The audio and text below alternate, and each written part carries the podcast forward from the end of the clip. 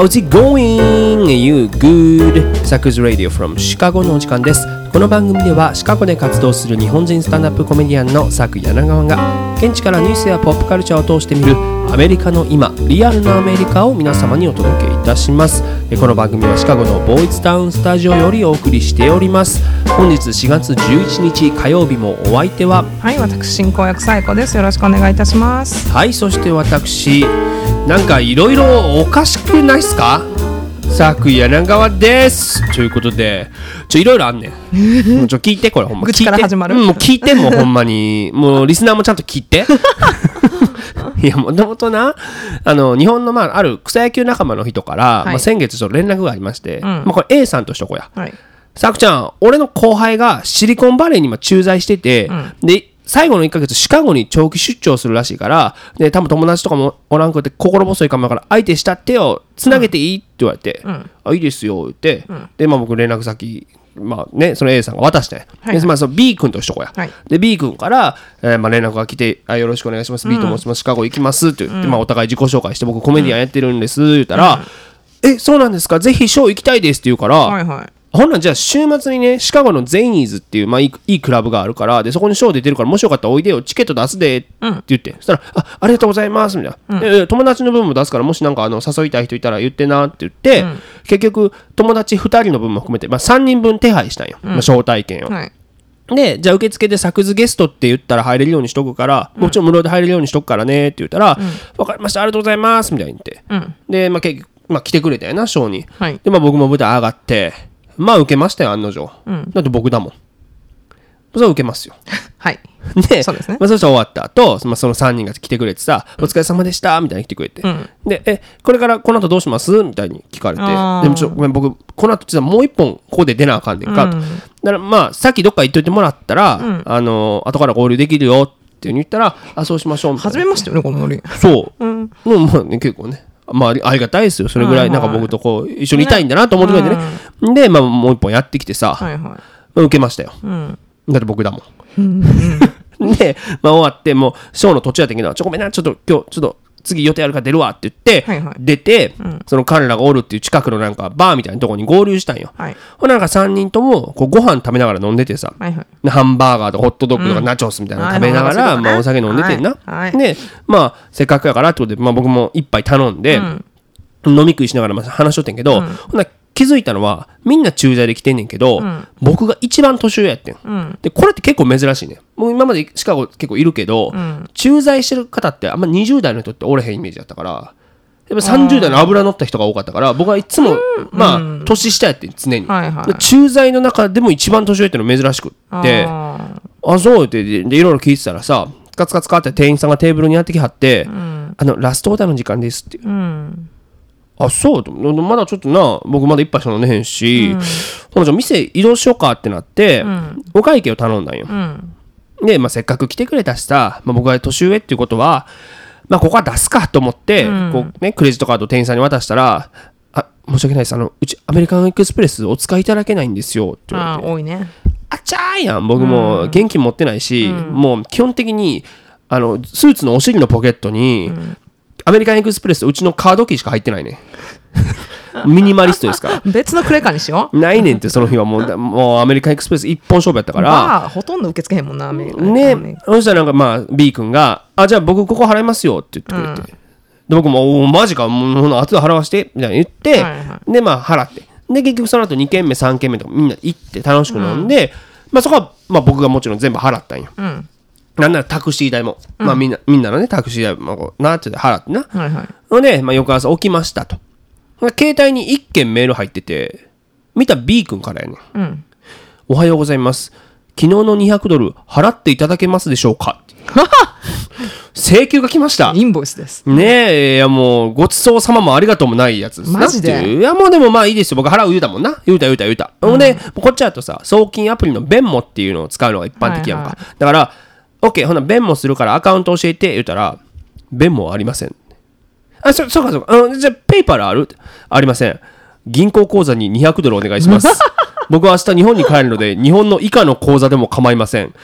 200ドル振り込みお願いします。すげえな、こいつ。なあでも、まあ、その時点でまあ日曜日やったからさ、もう銀行閉まってるやんか、はいはいだから OK うんじゃじゃあ週明けにするわなって言ったら振り込みできましたらご連絡お願いしますって でこれこれさ伝わるかな？これ普通なん？これって。いや別にいいねんで。僕払うよ。いや払う言うたし別に払うことが言えとかじゃないねん。全く。すげえな。これ分かるからこの感じ。このこのメールの感じ。なんか督促来たなみたいな。まあ駐在員でこれって珍しいね。もうなんかこうこうなんかな思って、で、まあ、でもちょっとしかもな僕翌朝ちょっとバタバタして遅れてへんかってんな、ほんでもう昼頃またもう一件メール来て「サクさん200ドル振り込んでください」みたいな。もうなんか腹立ってきてさもうもうすぐ振り込んだけどごめんな言うて。どんだけお金ないのよ。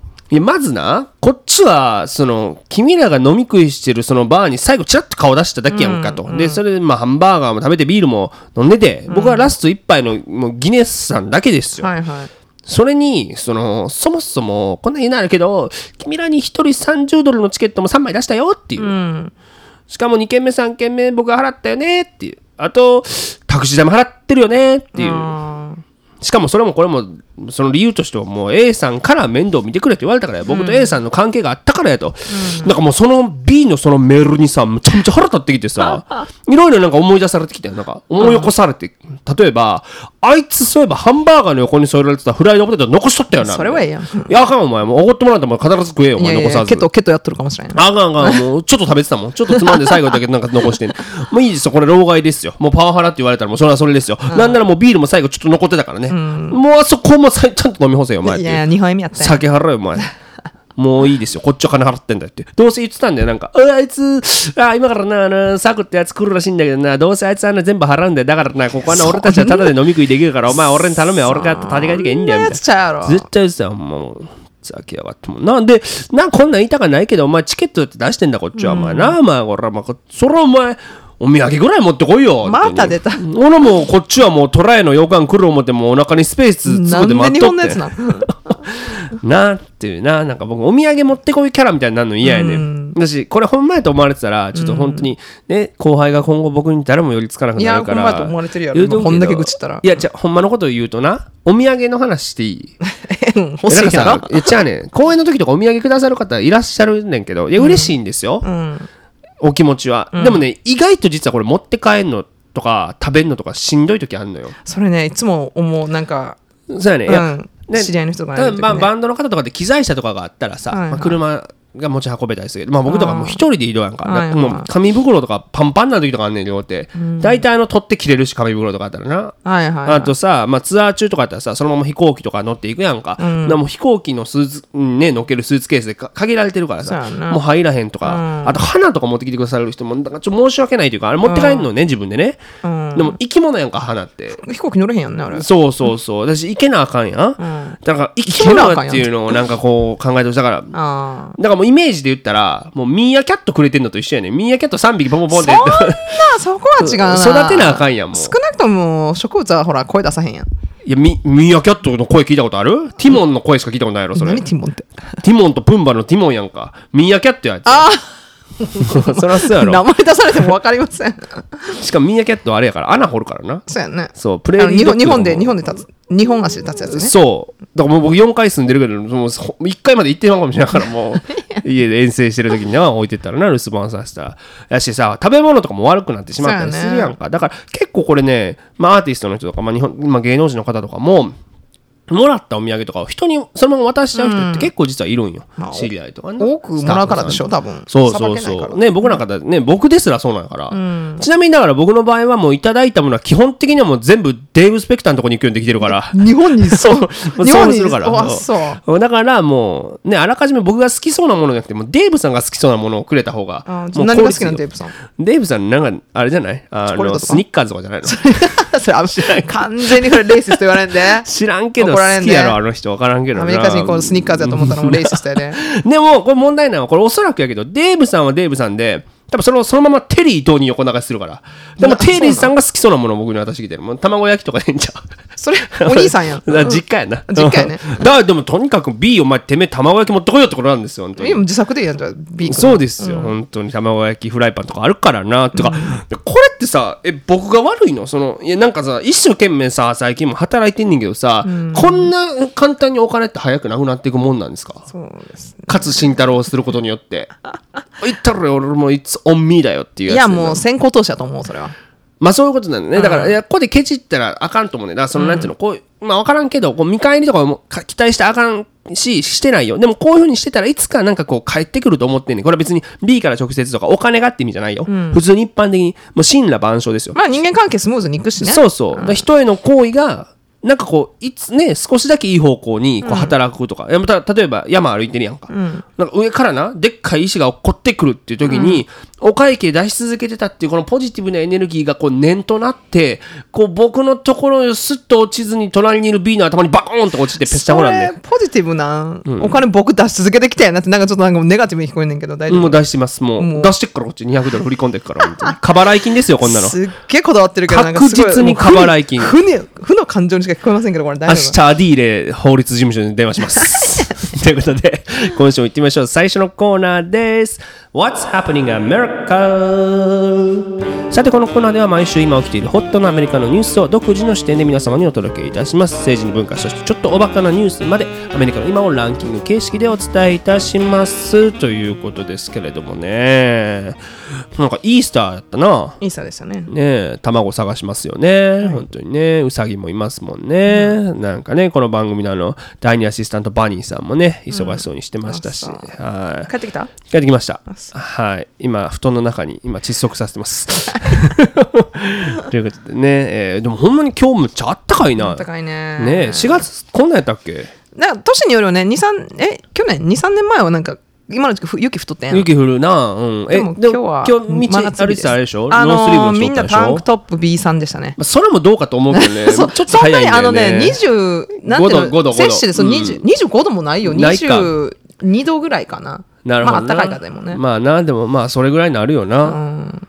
ということでね。だからそうだ昨日まあ、昨日もそうやし今日もカブスのね試合やってんけど、はいはい。取材行くとさもう選手はもちろんみんな半袖やし、もうお客さんもねもうやっぱビールが売れるって言ってた。ああそうやな、寒いと今。なこれもだからね4度とかあったからさ先週の、ね試合とかだと売れないなって言ってて。あそんなことよりシカゴ市長が決まりました、ああ決まったうね、ん、ボールバラスを破って、はい。ブランドン・ジョンソン。ねえ。レッツゴーブランドン。行きましたね。やっぱ、ね。ね、両方ともね、民主党系でしたけど、はい。最終的にやっぱりね、えーリベラルな、よりリベラルな民主党がね、行くっていうのがね、まあシカゴだったんですけど、まあこれは見てみましょうじゃないかということですけれどもね、えーあの、また来週寒いんだってね。とっちらかってるの話がね、まあね。天候の話をして、市長の話をして、はい、ということで最初のニュースいきます。第3位最高裁の保守派トーマス・ハンジが共和党の支持者から多額の接待。6日最高裁判事で保守派として知られるクラレンス・トーマス氏が長年にわたり共和党の支持者で大富豪のハーラン・クロー氏から多額の接待接待旅行を複数回にわたって受けていたことが分かったとのことです。ねえということですけれどもね、まあ、6日に非営利の報道サイトプロパブリカがすっぱ抜きましてね、結構プロパブリカ最近すっぱ抜くんだよね。ねえということで、まあ、今回はこれが、まあ、何がどう問題なのかということをね見ていきたいんですけれども、まあ、そもそもねこれもずっとこの番組で言ってますけれどもアメリカの最高裁判所って9人の判事がいて、はい。多数決、まあ、つまり合議制で憲法判断を行うんね。で、まあ、判事を指名することができるのは大統領で、で1回指名された判事は基本的には終身制なわけですよ。はいで今の内訳で見てみますと保守派つまり共和党の大統領に指名された判事が6人に対してリベラル派民主党の大統領に指名されたのが3名、まあ、だから言ってしまったら保守に有利な判断がなされる傾向にあるということですよね。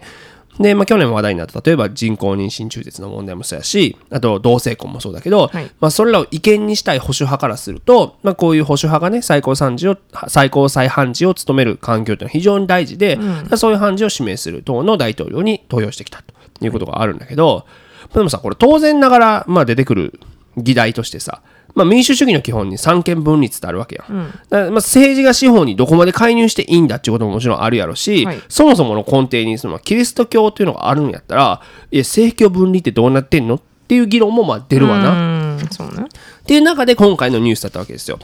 どういうニュースかというと、まあ、要は保守派の判事クラレンス・トーマスが、えー共和党の、えーまあ、支持者である大富豪からむちゃむちゃ接待を受けててそれをしかも報告してなかったということなんですよね。じゃあまずこのねトーマス判事がどんな人かっていうのを見ていきましょう。えー1991年には判事になったもう今の判事の中で一番古株の人です。すごない。だってもう30ね2年前だから僕の人生より長い間はもう最高裁判事やってるわけよ。ねまあ、カトリックで、まあ、人種で言うと黒人なんだよね、でブッシュ父ですよ。ブッシュ父が大統領の時に指名されて就任したわけで、当時43歳だから、ね、お若いね。あの今の現役の判事の中で一番、えー若い年齢で就任しているということで、若かったよね、だから30年以上やっててもまだ74歳ですから、はまだまだ終身制っていうところで人は元気だろうなというところでね。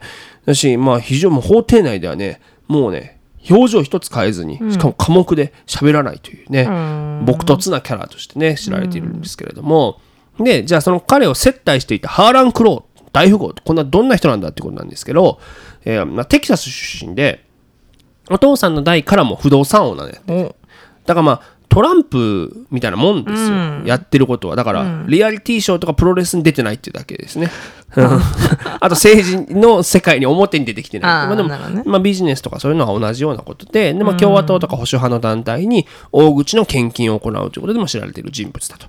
いうことなんだけど、まあ、そもそもねその連邦裁判所の判事っていうのは毎年財務状況を開示する必要があるわけですよ。はい。あとはもちろんなんだけど、その審理中の案件に関するさ、人から、こう、贈与品とか受け取ったらあかんよと。まあ、それはそうやん。賄賂になるやんか。ねっていう、まあ、規定があるんだけど、まあ、今回、プロパブリカの報道によると、トーマス判事は、この苦労からですね、豪華ヨットとか、プライベートジェットを使った旅行に招待されて、それに参加してたと。はいね、だって毎年夏にねこのクローが所有するニューヨーク州のリゾート施設に滞在したこしているということだし、これびっくりしたんやけど2019年インドネシア旅行に行ったらしいんですよね、えー総額なんと50万ドル。6600万円だった可能性があると、まあすごいよね。すごいね。そんな物価高いイメージなかったけど。インドネシアまあでもさプライベートジェットこの前大谷選手がこうねアメリカから日本に行くのが1000万だみたいに言ってましたから、あまあそう考えるとまあだから交通費で多分半分以上かかったんじゃないこれ。でもすごいな。な、200ドルでブチ切れてたらあかんでほんま。あかんよほら。ちょっとそうなんですよ。ダメですよまあでもね、今回の報道を受けてトーマス判事ですけれども、えーまあ同僚とかね、その他の司法関係者に相談したらしいね。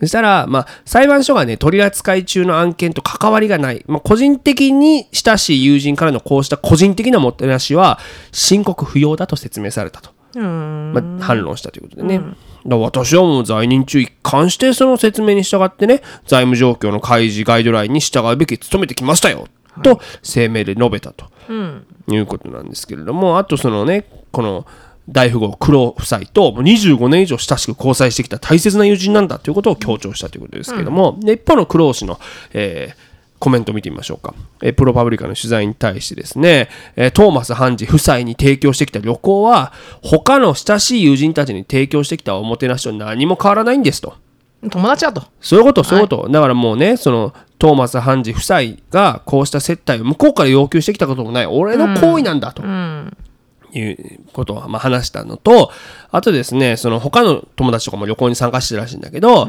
あのなんつったらいいの？あ自分はそのそういう友達が集まる場を提供しただけで、こう他にこう裁判に関わってるやつとかさ呼んだこともないそういうやつはもう排除してたし、みんなもうその友達だよみたいな仲良しが集まったただのプライベート旅行だよってことを強調したと。うんなるほどねいうことですよね。もちろん本人もトーマス判事と一緒にこう裁判の内容を話したことは一度もないってことをこう強調したと。本当かな？まあねっていうまあ意見が出るよな、そら。だからまあ民主党のね、議員からは、そのトーマス判事について、これはもう徹底的に調査をしなきゃいけないっていうこととか、あと最高裁判事として倫倫理観がどうなってるんだという声が出ていると。久々のこの番組に登場します。アレクサンドリア・オカシオ・コルテス。はい AOC 下院議員ですね、えーまあ、ツイッターで、えーまあ、つぶやきまして、これは党や党派性を超えた問題だ。これほどの腐敗は衝撃的で、ほとんど漫画だ。トーマスは弾劾されなくてはならない。と書いたと。厳しいですねまあ、ただね、これ弾劾手続き、まあ、取ることももちろんできます。えーただ、これ他の連邦政府の役職者と同じでですね、まずは下院が弾劾の条項を提出しなきゃいけないんですよね。だまあ過半数で通過するわけ。で、その後、上院では3分の2以上の賛成が必要になるから、これさ、現在上院ってまあ定数100に対して民主党対系共和党50対50やんか。うん拮抗してるからこれ3分の2を取るっていうことはまあなかなか現実的ではないよね。だからまあトーマスも余裕ですよ。もうトーマスももう大前自弱キャラで言ってますから。ただこれトーマス・ハンジに関して言うとですねこの個人旅行が問題になるのはね今回が初めてじゃないらしいんですよ。ああもうテイクアウトまでしてますねそうですもう分かってますやり方は、は2004年にロサンゼルス・タイムズがこれまた同じクロウからのプレゼントとえプライベートジェットでの、えーまあ、その旅行をすっぱ抜いてます。うんでまあ、しかもこう個人的なプレゼントもね、えー内容があったということを報じられてたんですけれども、えー当時1万5000ドル相当のリンカーンの胸像あの像ね、はい。うん、いる？まあいるか。崇拝してはるんちゃう？やっぱ。まあそうやな、あとは19世紀あの奴隷制廃止論者だった。フレデリック・ダグラスって言いますけどね、彼がえー読んでいた聖書。1万9000ドル。これをプレゼントされていると銅像より高いの？高いんです。そうやねんだからークションかなんか競り落とした何でも鑑定団に出たんだと思う。あーこれはなるほどね。うんで本物ですっていうことが分かって。多分だからリンカーンの胸像はもう結構適当に作ったやつかもな。チャカチャカチャっと。1でも万5000 1万5000ドルやからまあそうやな。材質によるよなほんでな。ブロンズなのか何かにもよりますけどね、うん。まあしかもこれがすっぱ抜かれた当時報道についてコメントすることはなくですね。ねしかもこれ以降旅行について開示していないということなので、でねこの、まあ、トーマス・ハンジね、まあ、奥さんがね、まあ、活動家なんですよ。はい。結構豪快な活動家といたしましょアクティビストですう、はい、職業はあ活動家です。っていうね彼女たちはあのそういう人たちプラウドやからね自分がそうなんですよ。まあ、どんなことをしているかというとですね、例えばあの、まあ、2020年大統領選ありましたけど、えーまあ、これね、まあ、不正選挙を唱えまして、不正選挙論を、トランプ政権の幹部に、これバイデンが当選した選挙結果覆しなさいよっていうのを、えーめちゃめちゃメールで催促してたというね。やっぱね、そういう繰り返しのメール、やっぱ来ますから。うん、そういうのがブームなんでね。あと、あまああのね、えーまあ、それに関してどうなんだっていうことが言われた時非常に後悔してますっていうことを本人は言ってたので。あそう。うんまあ、だから反省をしてますね。うん。でまあ、こういうことを受けてですねトーマス・ハンチって、えーね、この2020年大統領選関連のまあほら審理いろいろあったじゃない、ここから身を引くべきだっていう批判が相次いでてなんならまだ相次いでるんですけど、まずそれはもうさっきも言いましたけど顔色一つ変えませんから。という状況がねあるということなんだけどでもこれ一番大事なことは何かというと、このトーマス・ハンジはちゃんとねもうクローに対して、多分だけどありがとうございますってメールしてっからもう毎回旅行の後に。これが一番大事。そりゃそうですよ。あと例えばインドネシア行くやろ、でちょっとなんかなんかさなナシゴレンとかさ、ミーゴレンだっけ？わかんないけど立て替えたとすりゃ飯を、その時も僕が立て替えたご飯代すぐ振り込んでくださいとか言わないから。あないないないないないないないから。だから何回も誘われるんです。はい。じゃないともう誘うってならへんから苦労もそうやね。聞いてるかお前 B こういうことだぞ。ねだからそういうことなんでね。だからありがとうっていうのは大事です。ありがとうとあのごめんなさいにスランプはないですから。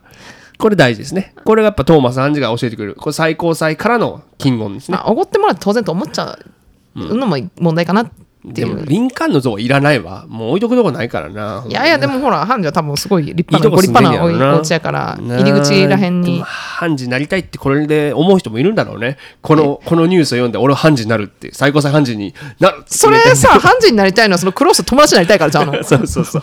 黒に近づけばな。そういうことでしょ？どっちかって言ったら。絶対行きたくないけどなこのなんかこういう接待される旅行とかな。ええもん食べてはるよきっと。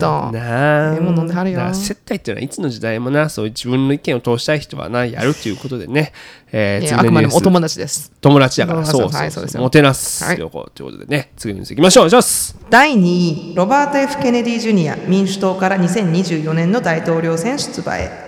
5日ジョン・ F・ ケネディ元大統領の甥にあたるロバート・ F・ ケネディ・ジュニア氏が2024年の大統領選に向け出馬の意向を固め民主党候補として必要書類を提出したとのことです、うん。というニュースですけどもね、まあ、ロバート・ケネディ・ジュニアについてのニュースが出てますけども、ね、2024年の大統領選に出ていくねんて、はい。ね、だからまあケネディといえばもうケネディですよ。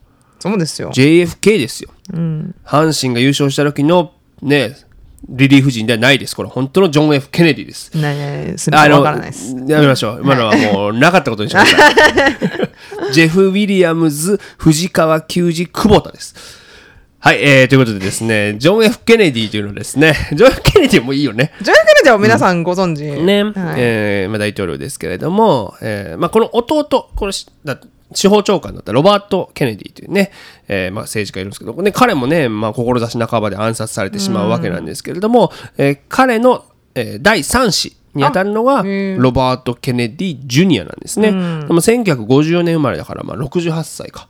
でちなみにね、あの奥さん女優のシェリル・ハインズっていうね、あの活躍してる女優ですから、まあ、そこで知ってる人もいるかもしれないんだけど、このね、ロバート・ジュニア、もともと弁護士だったんですよ。で、まあ、環境弁護士というか、だからそのニューヨークの川の汚染問題とかで、その企業をね、相手取って戦ってきたりとかしてた人なんだけど、あとは消費者の権利を守る弁護士やな。はい。だからさあの有名な功績としてはさなんか食物アレルギーある人を、ま、守るために、こう食品の内容成分表示っていうのを義務化させたわけですよ。だからここにこんなん入ってますよってうら後ろにむっちゃ細かく書いてるや。ん。はははあのこの工場は卵乳製品を使ってビアみたいなねかっこエビを含むって日本語とかであるよね。なんかあれ多分広角でやれるけど広角そうやね。なんか、はいはいまあだからああいうのを義務化したことに尽力してるわけですよね。うん。ただ、まあ、あのこの人最近はですね最もよく知られてる活動としては、反ワクチン運動なんですよ。でこれ別に何もその新型コロナウイルスに対しての、えー反ワクチンだけではなくもっともっと前からやって2000年代中盤からもやってて、まあ、そもそもこれまあ事の発端としては90年代後半に提出されたイギリスの論文があるんだけど、もうこの論文を根拠に反ワクチン運動というのを形作っていったわけですよ。ほでまあ要は MMR ワクチンってあるやん、要は複合ワクチンってなんか、まあ、おたふく風邪とかさ、はしかとかこれ合わさったやつな、はいはであん中にはこう水銀が含まれててそうですね。うんそれを子供に打つとこう自閉症になるっていうそれは論文やったんですよ。うん、でまあまあ防腐剤に入ってるってことなんだろうけどでほらまあ水俣病ってさ有機水銀からなってたりとか、ね。もう言葉として、はいはいお水銀よってみんなまあビビったんやけど、でも実際これって医学的根拠がないし、もうこれイギリスでは論文自体が取り消されるばかりかこれを書いたもう医師も医師免許剥奪されてるぐらい、まあ、根拠がないものとされているんだけど、はいだからこの論文を根拠に、まあ、積極的に反ワクチン論っていうのを展開して支持者を獲得していったわけですよ。はいでもさ、もともとケネディファミリーやからさ、もう民主党支持者の支持基盤はもう熱いやん。そうでしょうねねねみんな政治家になってるからな。で、まあ、今回ね、このワクチン、まあ、デマとしましょうか、今回ね。ワクチンデマの最も大きな発信源は、実はですね、反ワクチン団体のチルドレンズ・ヘルス・ディフェンスというところなんですけど、これね、もう普段もう年間6億円の寄付をもうずっともうその、コロナ前から集めてた団体なんだけど、この設立者で会長を務めてるのがロバート・ジュニアですよ。もねだからもうそれが大きい運動になってもう財団にまでなったわけですよね。でもまあそのねコロナウイルスのそのパンデミック前からワクチンに会議論を出して唱えてたんだけどなんかそのコロナの流行を受けてさなんて言うんだろうな。そもそもこうワクチンに興味なかったけどこう反ワクチンっていうのを政治的なイデオロギーでさ支持する人たちいっぱいいたやんか、はいはい。その共和党支持の人も保守の人も、まあ、そういう人たちを取り込んでどんどんどんどん支持が大きくなって、なんとこのチルドレンズ・ヘルス・ディフェンスの収益は、えー倍増しました。うへー。680万ドルという。なるほど。倍増したんだけども、まあ、ちなみに Facebook とか Instagram2022 年にこのチルドレンズ・ヘルス・ディフェンスのアカウントをこれまあ要はまあね医療に関するご情報を投稿してこのポリシーに繰り返し違反してるってことで削除したわけですよ。っていう今措置を取られているというところで、まあ、ケネディファミリーもですね反対しているというニュースが連日流れていて、えー例えばね2019年だからこのコロナの前やな。はい。この親族3人がねあの政治ニュースサイトポリティコに寄稿してるんだけど、このファ反ワクチン見解はもうダメですと、あの悲劇的に間違っていますっていう、悲劇的に間違ってるってすごいね、まあ、日本語にしてるからになるけどね。致命的な結果をもたらすことになりますっていうのを、えーねえーしまあ、指摘するなんてことがありましたけど。でもそもそもね今反ワクチン支持者が、えーまあ、7000万人いるなんていうふうにも言われていて国内にね。だから、じゃあこれ結局ねどれぐらいの票を集めていくのかっていうのがこれ選挙運動の中で分かっていくでしょうから、まあ、それもね非常にこうえー興味深いというかね、えーところですけれども。まあだからね、そのバイデンの有力な対立候補になるっていうことではないと思うんだけど、えーまあ、ついにねこういうふうにえーロバート・ F・ ケネディ・ジュニアが動き出したということは、はい。えー一個ニュースとして扱っておこうじゃないのということでね第2のニュースでございました。注目です。はい、第1位2022年の世界空港利用ランキング発表。トップ10のうち半分がアメリカの空港に。2022年に世界中の各空港の利用者の数を調べた結果が発表されトップ10のうち上位4位までを含む5つの空港がアメリカ国内の空港であることが分かったとのことです。中ニュースけどね。ねまあ僕も仕事柄空港よく利用しますから、うん。まあ気になるところなんですけれども、はい。えっとね世界約2000空港があるんですって。で、そういう空港の管理者などの団体、えー国際空港評議会 ACI っていう、えー人たちがですね各空港の利用客数をまとめた2022年度版のランキングがこれ CNN によって発表されたんですけれどもね、で、まあ、2022年ね世界で空港を利用した乗客の合計はまあ70億人、まあ、だから延べですね。だから、この中に僕ね50人ぐらい入ってるかもしれないから。そうそうだね。そんな入ってんの？めっちゃめちゃもう50空港に行って帰ってきたこともあるかな それの乗ってないから意味なくない？ら行ったことないけどねお見送りね。美味しいねあのラーメン屋さんがあったりするからね空港の中にね。そうそう。あとねまあ、えーでもその70億人という数字はですね2019年、まあ、パンデミックの前と比べても73%まで回復したと、うん。うん、で、まあ、2023年にはもう92%まで増えると。お92%もうだからほぼ同じ水準だよね、パンデミックの前と、そこまで回復するけどでも完全な回復100%になるのは2024年になる見通しだということで、でも確かにまあイラン出張とかしなくなりそうだけどねビジネスの人とかと思うけど、うん。まあ、観光客は反動で増える可能性はあるやん思う増えてると思う。でもなんかえその出張いる？みたいなのがさ、そのこのリモートワークとかになってさ、うん。みんな気づいたとかもあるのかなと思うけど、まあとにかくそういうのが、えーまあ、来年戻ると言われているわけですよね。で、まあ、今回ねその、まあ、アメリカの空港って実は国内線利用客が全体の75から95%占めてんねん。て、これはどこの空港もそうなんだって、うん。うん。いわゆるインターナショナルエアポートって言われてるとこでも国内線の利用客が圧倒的に多いと。ってことは国内線の需要が増えたら旅客数もまあ増えるよねっていうことなんですけども。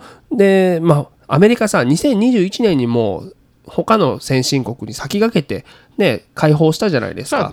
だから、えー2021年度版のランキングでは実はトップ10のうち8つの空港が、まあ、アメリカの空港だったと。なんだけど今回は5個。ってことはだから他の世界が入ってきたってことだよね。そうやね、んまあオープンして、うん。っていうことなんですけど。まあランキング見てみましょうか。はい。1位ジョージアのえーハーツフィールド・ジャクソン・アトランタ国際空港、アトランタやね、まあ、これはまあデルタのハブですから、はい。あとアメリカもいっぱい入ってるし、うん。ちなみにこれ2年連続1位やって、ね、コロナ禍の影響で一旦首位を逃したものの21年に帰り先と。うんなるほど。僕ね実は行ったことないんですよここあそう。うん。なんかないんだよねこの空港。でも本当に忙しいっていう時にいつもなんかドキュメンタリーとか出てくるもんね。忙しいもう忙しいっていう。みんな忙しい忙しい言うてる。これがまあでも1位だったということでね。なるほど。2位がですねテキサス州ダラス・フォートワース空港、まあこれアメリカンのハブだからね。はいはい。大忙しそうやったよここ行ったけど。人いっぱいいた。ココロナ前のランキング知りたいしコロナ前行ったけど別に大したことなかった大したことないって言った。らまあなでもここそうそう広いからな。広いからね。まあアメリカンのハブがここに来てるということでね、まあ利用者数利用者数はねまあ多いね。んでしょうね。ねということで。で第3位がねコロラド州デンバーの空港ですね。デンバー。だからまあ、あのこれユナイテッドのまあハブではないけど中心地やんか、でまあアメリカの中で地理的にもまあ真ん中やし。ねやっぱこれは特筆すべきやっぱ冬ですね。冬、うん。10月から3月にかけてやっぱさスキー客が増えるやん、はいはい。私夏も夏で、まあ、キャンプもねそうアウトドアト自然がそう綺麗ですから。的なのがね、はいあるけど、コロラドまあ確かにデンバー経由ってよくあるわ、うんあデンバーでも空港、うん、結構国内線でもだってデンバー経由多いもんね。そうそう。だから、ね、結構あんねん。その飛行機がいわゆるどっかが天候不良で、直通便がキャンセルになったとかで、でも今日中に飛ばなあかんとかあるやん、シカゴから。さあ僕デンバーに一回経由するのがいっぱい飛んでるからデンバー経由して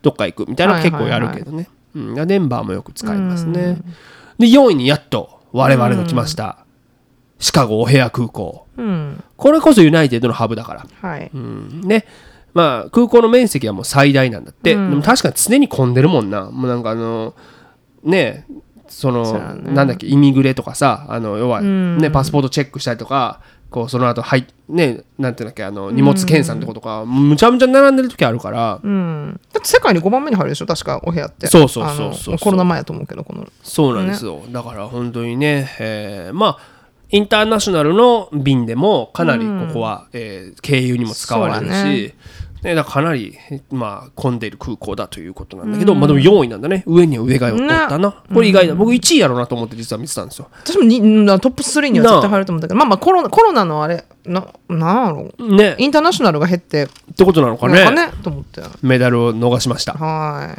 で5位に、えーアメリカ外が初めて入ってきます。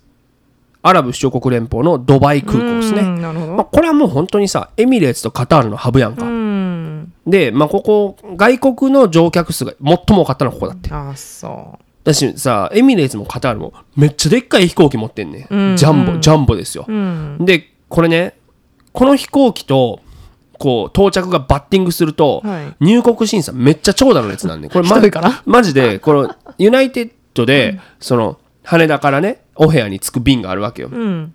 これがね大体3時ぐらいに着くんかな。はい。でちょうどエミレーツとカタールが同じ時間にお部屋に着くんよ。大体。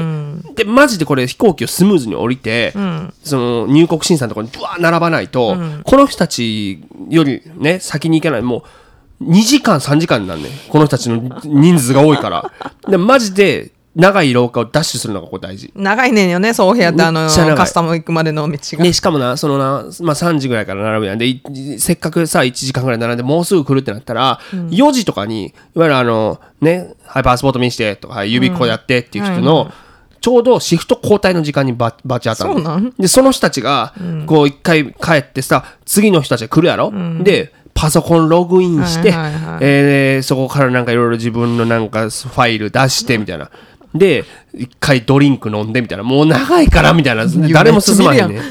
これむちゃくちゃ時間かかるから。だからマジでシカゴに着いたらエミレーツとカタールにもう負けずボディを入れて入ること。ということはあのお部屋に着く時間をこうちゃんとチェックしとかなあかんね。自分のだけじゃなく ANA てエミレーツ。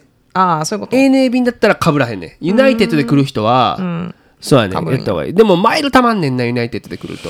僕でもそれでシルバークラスっていうのになると、なんかその荷物の預けんのとかが超過料金取られへんねん。でも、ね。あの僕髪切ってくれてる人がなそのユナイテッドの人、まあ、働いてんねんけど、シルバークラスの人が一番偉そうって言ってた大したステータスないのに一番振りかざしてそれをゲットしてるからゴールドまで行くとちょっと謙虚になるらしいねあそうなんや、らまあ、ちゃんとしてはる人なんやろなゴールドまでそう、そうやねん。で僕今シルバーだから。成り上がり成り上がり成り上がりや偉そうですよ。あ俺なん、あもうちょっとお前これできるっつったらな。そこでしかこう権威できないみたいなやったことないですよ、そんなのね。本当に納ね。得ですねだから、シルバーの人これよく聞いといてね。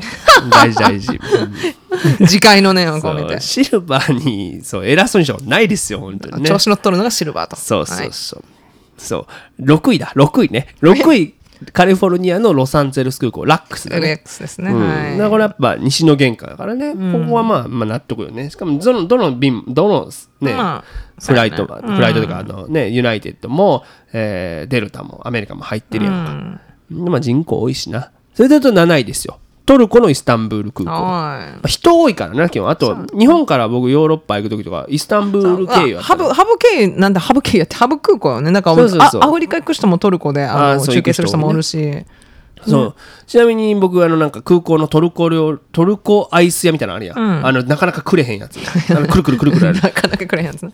なかなかくれへんばかりが僕ぼったくられたから大学生の時ともうここで経由した時いやいやなんかお金がえちょっと待ってこんな行くみたいな。でもなんかあのお金持って行ってまいよって上後ろにバックヤードに。だから僕の現金が失われたう。それさお釣り持ってこようとしたんじゃん大きいなんか例えばさトルコで1い万円札みたいなの出してさってこいね。時間稼げるねその間にアイス溶けるやん。だからもうそあもうええわってなんねん。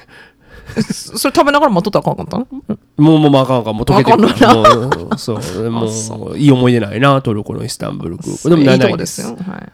8位にねロンドンヒースローが来ますね、私はリースヒースローもっと上かと思ったんやけど。それがねあのやっぱ理由がありまして、はい。これ2022年のランキングやんか。去年の3月にはい。イギリスがコロナ規制解除したから、ああちょっと遅れを取ったというこそうとですか？そうまあでもそれでもその増加率は218%だから2倍ぐらいあんねんけどそうだから3か月分がさこう制限されてたから。3か月分あったらもうちょっと上行っとったかもしれない、ね、今年上がってくるんちゃう、ね。2023年ランキング、まあヒースローね、まあ、それこそ玄関だもんそう。ねいろいろいけるし、で9位がですねここ行ったことないんだよね僕、えーインドの首都ニューデリーのインディラガンジー空港、まあ単純にインドの人に、まあ、人口多いもんなってところは絶対あるああまあ国際線もいっぱい飛ぶん飛んでるんやろねね。きっと。ね旅行者とか。で10位がパリのシャルル・ド・ゴール、まあ、このヨーロッパでねいろんな経由地になってますからね、まあ、このあんまり印象ないけど行ったことはありますねということでね、えーそれ以上でも1回でもないランキングを発表したということで このまま 次のコーナー私が極めて個人的に1週間を振り返るサクズウィークリーアップデートバカイの話全ネクシカゴリのコーナーに行きたいと思うんですけれどもなんかさそのまあその世界いろんな今空港紹介したやんか。で、まあ、確かに空港も行ってんねんけど、まあ、もうすぐゴールデンウィークや日本の人これ多分聞いてる人。あそっか。でも今年はさ海外行ける、まあ、環境ではあるやんうん。まだ間に合うと思うね。今から僕がおすすめのとこ言えば。でこの前この番組でさアメリカの意外とこれ穴場だよみたいな。おすすめいっぱいあるよみたいなランキング勝手に言ったよもうどこどことか覚えてないけど、1位オマハにしたら覚えてんね我ながらいいランキングだったけど。意外性。あなるほどね。それを今回はちょっと世界でやってみようかな。うん。そのまだ間に合うからみんな、ここ僕のを聞いてそこ行ってみようみたいなランキングをちょっと作ってきたから、ちょっと発表したいなと思うんですけど、実際行ったことあるとこでな。うん。第5位いきますよ。スコットランドエジンバラ。あこれはいいよ。どこにに、まあ、僕1ヶ月いたんだけど、ーうん。夏にねエディンバラフェスティバルフリンジっていうアートフェスがあるわけ世界最大の、でここでまあコメディまあ中心なんやけどコメディとかさ大道芸とか音楽とかも街中がその会場になって、ん。あれこれもう最高なんですよ、うん。ね、もう天気もさ、まあ、けもうなんならもうマフラーとかないと寒いぐらい。うん。でカシミヤ買っちゃうんだよねまあ間違えて。そんなイメそんなイメージです。ねでそうだしさあの本当ご飯とかも意外となんかスコットランドとかイギリスってご飯微妙みたいなさ言われてたりするやん。うん。でもね意外と移民の料理多いからカレーも美味しいし、ん。まあ中華も美味しいし、イタリアンとかもありありそうだね。あるある。あとそのシリアからの移民の人が多いからさシュワーマーっていうのはいはい。ねあとねいろいろそういうケバブみたいなのも美味しいし、うん。で俺はありだね。だけどあとスコッチも美味しいからねお酒も、あとはクラフトビールもいっぱいありますし、なんか意外とね心地よかった、ただなんで5位かっていうと僕が滑りすぎたから。1ヶ月滑り続けたからなんかもうちょっとそれがもうそれ今場所と関係ないやん全然。うんもうそれはもう独断ですよ自これは。分 のあそう。感情でね。そう、だから4位いきますけど、4位プサンなんです、韓国の。なんで韓国の方がいいかって言ったら受けたからね。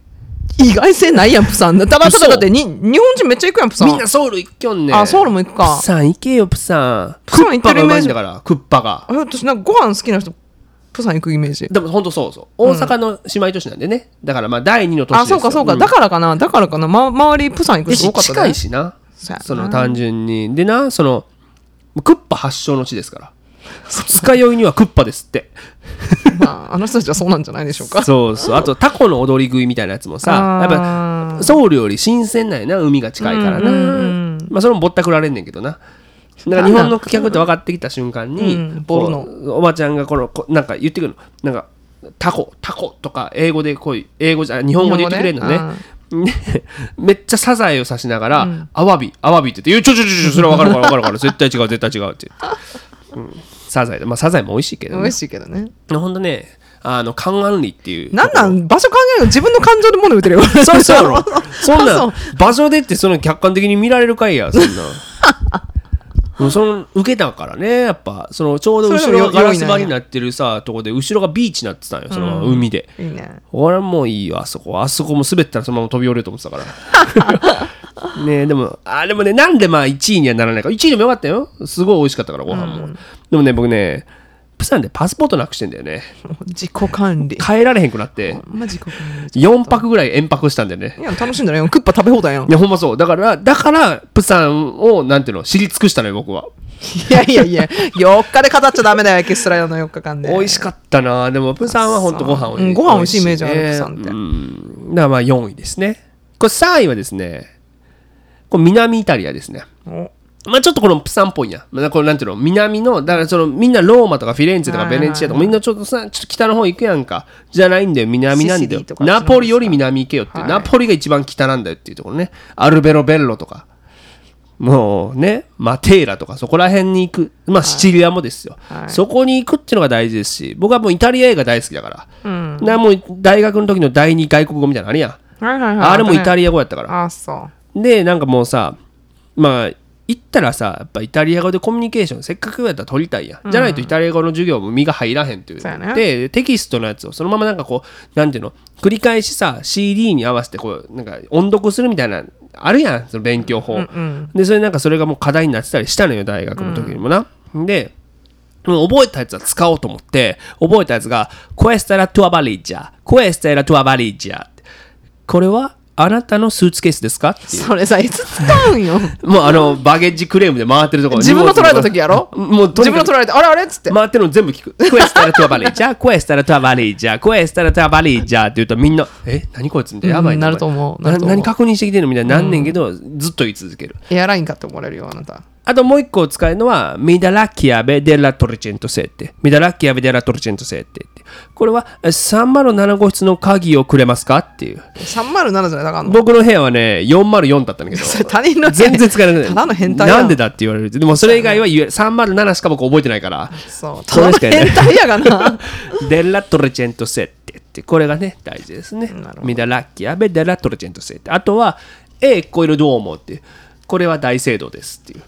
大聖堂に巡り合わないといけないな。ツツアーガイドみたいなさ言葉しか覚えへんの？さっき教科書に聞いてよ。教科書の中ダイヤのツアーガイドになるための。のさ教科書だったんじゃんだとしたら足りてないよな。言ってないねうんっていうのはね。でもイタリアほんとご飯も美味しいからね。うんあのオレキエって言って耳の形したパスタとかがね、はいはいアマルフィとかで美味しいですかマルフィあれ違うなアルベロベッロか、ね、非常に可愛い建物とかもありますからおすすめかなということでまあここね舞台立ってないから僕はイタリアでは、うん。だからもう3位ちょうどいいぐらい。あの、まマイナス要素がなかった。変な人と思われただけ。うん。でもすごい綺麗だった。からねおすすめですね、まあ、2位がねこれねルワンダのキガリなんですよ。おおなんかいいね。これね、この辺来たら怖いね。これ怖いやろ、うん。これだって行かへんやん、なかなか。ただちょっとしんどいのは、まあに僕、日本からその時行ったんやけど、2017年、公演で行ったらね、まあまず公演受けてます。大爆笑です。だからまあ2位なんだけど、うん。えっと、成田から一気にエチオピアのアアジスアベバまで飛ぶんよ、直通で。ちょこあんのエチオピアって？むちゃむちゃ長い。十何時間？56時もう間なの17とかやと思7う。で、アジスアベバ11時間経由だったから。地獄ですよ。すごいな。アジスアベバの空港は本当地獄やったな。だしなんかそのマッサージみたいなやつあるやんそのえ？おっちゃんがやってくれる空港でこう、足つぼマッサージみたいな。でもそれ行くしかないやん時間潰すの、でもやってくれんねんけどむちゃくちゃ痛いね痛いららららってなんねんけど、もう暇すぎて僕4回行った。行ったよ途中からね慣れんねん。全然痛くなくなんねんあそう。おっちゃんももうまたお前かみたいになって、うん。もうちょっと緩くしてくれたんかもな。な痛い痛い痛いってうるさいから、ね。うん。でもまあね気がある本当によくてね、あのまず街がむちゃむちゃ綺麗。ゴミとかも落ちてないし、ん。まあそれそれすごい厳しいのよその。あそうなんや。レジ袋とかも禁止になってたりとか。ビニール袋持ち込めへんとかいろいろあるし、私すごい街綺麗やし物価も意外と高い。なんならもう日本より高いとか言われてた、マジで？うん、意外やろ。あそうで、まあ、ご飯はね、まあ、ちょっとそこがな、まあ、僕はちょっとね合わんかったな。アフリカ料理？うん基本的に煮込んでんねあスッパパンはエチオピアのやつやね。うん。そういうの似てない？似たようなそういうスパパ似てる。でもねどっみたいなのないちかってねサモサとかあんねん。あのインドの、なんていうの揚げパン、はいはい。とかが結構多くてあと、うん。うがうがりっつってこれケニアとかでようん。食べるご飯やけどトウモロコシをマッシュポテトみたいにしたやつに食べんはいはいはいはいだでそれを基本的にシチューにディップして食べんねん、ちょっと下ザラつく感じ、じゃあつくうん、で、はいはい基本的にんとりあえず煮込んどけみたいなシチューやねうんでいろんなもんが入ってて、はいはいまあものによんねんけどななんつったらいいんだろうな僕結構いろんな国旅してこうチキンは裏切らへん。ビーフとかポークは、うわーちょっと匂いっていう時あんねん、でもチキンは裏切らへんから、うん。だからそのシチューとかだったらちょ確かにお腹壊す可能性もあるわけよ、うん。何が入ってるかももうとりあえず煮込んでるだけやから怖いやん。もう闇鍋みたいな時あるからほんまに、まあでもほらあのくあ私そういうなんかお水が質がとかそういう意味で言ってるのかと思ったけど。もうとにかく煮込んでるだけやから、うん、だから煮込んでるから殺菌をしてるやん。熱菌消毒してるやん。もうそれ横須賀カレーと同じ発想だから 怖いって海軍カレーと。だからまあグリルチキンが一番ねこう僕はあの実は信用してるんでね、はいはい。まあでもね、まあ、受けたから2でいいよ。私いい国だった。新しかったなんかこう1っぽい言い方言い方やのにな。だっていいことだらけやん。まっせやな。だから、あとはだからワクチン打ってってなかったから僕ロバート・ケネディだから。コメディ界のロバート・ケネディ・ジュニアって言われてるから。なんかあれなんかアフリカ行く前にさワクチン打つ打つ打つ打たん間に合う間に合わんってのどうのこうの言ってたやつ。そうそうそう。そのせいでそのまああのマラリア怖いやん。マラリア怖いけど、もう丸腰行ってしまったから、なのでもうもう僕が用意されたホテルのか蚊帳の中にうん。蚊がもう300匹ぐらい待機してたから、ファスナー開けたら、むちゃむちゃビュッフェみたいにされて、うん。むちゃむちゃビビってえローカルのクリニック行ってなんかマラリアやん作長そうやね。でもなんか後で飲む薬みたいなのもらえんねん。ヨーグレットみたいなやつ。うん。なんか毎日12時飲んでやみたいな。そういうのでなんか結局発症を抑えてなんとかなりましたけど怖いっすよね。だまあでもすごいいい経験ではあったな。おすすめです。キガリ東アフリカのね。あとコーヒー美味しいからねお土産。でああはいはいはい、はい、は観光っていう観光があまりないねちっちゃい国で。だからその逆にローカルだからいいんじゃないの？そうそう、だからそれを知れるからね。とこだから、だからルワンダだけに行くって、僕はコメディのショーがあって行ったからだけど、はいはいルワンダだけに行くってなったら、地球の歩き方に乗ってんのあの、マウンテンゴリラに会いに行くことしかないから、それ野生の？うん、おんねんて。なかなかおれへんね、マウンテンゴリラマウンテンゴリラに会いに行くんだったらルワンダかなと思いますね。1位いきます。ドイツ、アウクスブルグです。渋いやろ、いいとこ来たやろ。これ僕ね、公演で行ったんですよ。これ、2014年かな？大学生の時に公演で、しかも演劇の公演で行ったの。おーだからもう滑るとかないから。とにかく拍手もらえるから。なんかとにかくよかったね。ややりきったね いい思い出しかないやんねまあまあ、ミュンヘンの近くなんで、どっちかって言ったら、こうだから、ど南ドイツなんですけど、だから文化圏がカトリックの文化圏で、まあそれもまた面白いんだけど、やっぱまあビールが美味しいのもそうやで、もちろん。飲めんやん。学生の時ってあの？だからもうにあ大学生か。2014年だから僕そう。そう22歳やったから。あでもドイツ俺16歳飲めるやん。そうそうそう。大丈夫や。やしパン屋がめっちゃ美味しかったな。ベーカあーはいはい、はい、いちいちいわゆる食パンがうまいんだよね。パン美味しそそうそれがなんかすごいよかった。あとなんかそのやっぱ演劇一緒に作ったんだよね。そこでアートインレジデンスみたいなところ、それもその経験もかだしこのブレヒトっていうドイツのすごいいい劇作家の故郷なんですよアウクスブルク。だからそこのブレヒトフェスティバルっていうのに出て作品をこう出ながらこう一緒に作るっていうプロジェクト、それ自体が良かったからっていうのはもちろんあるけど街並みがやっぱ綺麗だったしね。うん。うん。いいね。ここは良かったしミュンヘンもすごい近いんだけどミュンヘンもミュンヘンでまたいい。ミュンヘン行きたいんですよ。ミュンヘンは自分の中のバケツ非常にいいですね、ミュンヘン。は。だからアウクスブルクから多分ね、1時間弱で電車で行けるから。あ電車で行けんの？電車はめちゃめちゃちゃんとしてたし。うん。ちゃんとしてたしなんかほら、いや、本当にえげつない電車のとことかありえ、まあ、シカゴですよ。みんなマリファナ吸ってるやん電車の中で。本気で気持ち悪くなるから。そういうのじゃなくちゃんとしてた。し、まあ、これはまた違うんだけど、その北に行くとまたベルリンはさ、また違う文化圏で、ここは逆にコメディやったけど、コメディめちゃめちゃ受けたし、これは良かったねや。っぱなんかあれやねアートアーティストに対してすごいあのいい,、ま、いい国って聞いたことあるよドイツってあそうそうもうそうそうそうドドイツがあんなにアーティストイコールもなんか公務員なんなるらしいねまあ、あの、助成金もすごく出るしうんな。うんあとね、ベルリンに関してはね、ケバブが美味しいね。基本的にケバブであのその街を評価するから。なんかさ、日本人やったらさ、日本やったら、まあ、お酒飲んで、締めって、まあ、一般的なのラーメンって言われるやん。はいはいでアメリカだとチーズバーガーとかタコスとか言われたりするやんか。もうドイツは完全にもう、ケバブ一本勝負ですから。うんケバブがいっぱいある。まあ、トルコの移民の人もいっぱいいるしね。っていうことで。そういうことか。じゃあだらあとギロガイロとかもああいうのも。もちろんもちろん。ね。そっちもギリシャ系のもあるし、あとドイツフュージョンにしてるから、ポテトが入ってたりするんですうよ。ん。まあそういうのね、いろいろあご飯食べたいですドイツは。ね、だからそう、ご飯もね、いいということでね、だこんなランキングを発表しました。ということで、今週のサクズウィークリーアップデート、魔界のお話、全略者狩りのコーナーは、まだ間に合うよ。でございました。さあ、ここで番組お聞きの皆様にお願いです。サクズレイディオフロムシカゴでは、番組をご支援していただける方々を随時募集しております。世界中でポッドキャストでお聞きいただけるこの番組には皆様のお力が必要です。シカゴからアメリカの今を継続的に発信できるお力添えいただける方々、企業様などいらっしゃいましたら、サクズレイディ gmail.com までご連絡を。電話アカウントや PayPal でのご参加も可能になりました。ポッドキャストの概要ページのこちらのアドレスにお願いいたします。どのような形でも構いません。皆様のご協力が必要です。ぜひともよろしくお願いいたします。ということで、次のコーナー行ってみましょう。サクズ Weekly English。はいこのコーナーでは便利な英語表現や今アメリカで流行りのフレーズを紹介していきます今すぐにでも使えるそして使いたくなるようなフレッシュな英語を一緒に学んでいきましょさあ、ということでね、まあ、今回、まあ、やっぱりその、アメリカに住んでいるとですね、非常にこれ、重要な、えー言葉。もう、この,、まあ、この前使えばよかったなというふうにね、はいちょっと思っております。split the bill。split the bill。スプリットザビル。う割り勘かいそういうことです。割り勘しようっていう。Let's split! なんて言いますけどね。だけ根に持ってるんだ割るもん、ビッグに対して。割り勘でもよかったよね。というか、なんかあの、傾斜割り勘みたいなやつあるよね。あの、誰々がいっぱい食べたから多めに払うよ。あの、みたいうか、こっちアプリあるやん、それ。あるあるのね、ある。あれをダウンロードしけよかったね。僕はギネス一杯しか払わないからね。プラスチップとタックスで僕これぐらいやろ。そうそうそう。っていうのはね、大事ですけど、このね、割り勘しようっていうふうに意外とね、言い方、あの、習ってないかもしれないのでね、えー、言ってみましょう。Repeat after me. Split the bill. Let's split. ということで、次のコーナーです。Ask サク。アスクサクでは毎週リスナーの皆様からのお便りを募集しています。ご質問からお悩み、ご感想など何でも構いません。ラジオネームをお書きの上、サクズレイディオ at gmail.com、サクズレイディオ at gmail.com、sakusradio at gmail.com までお送りください。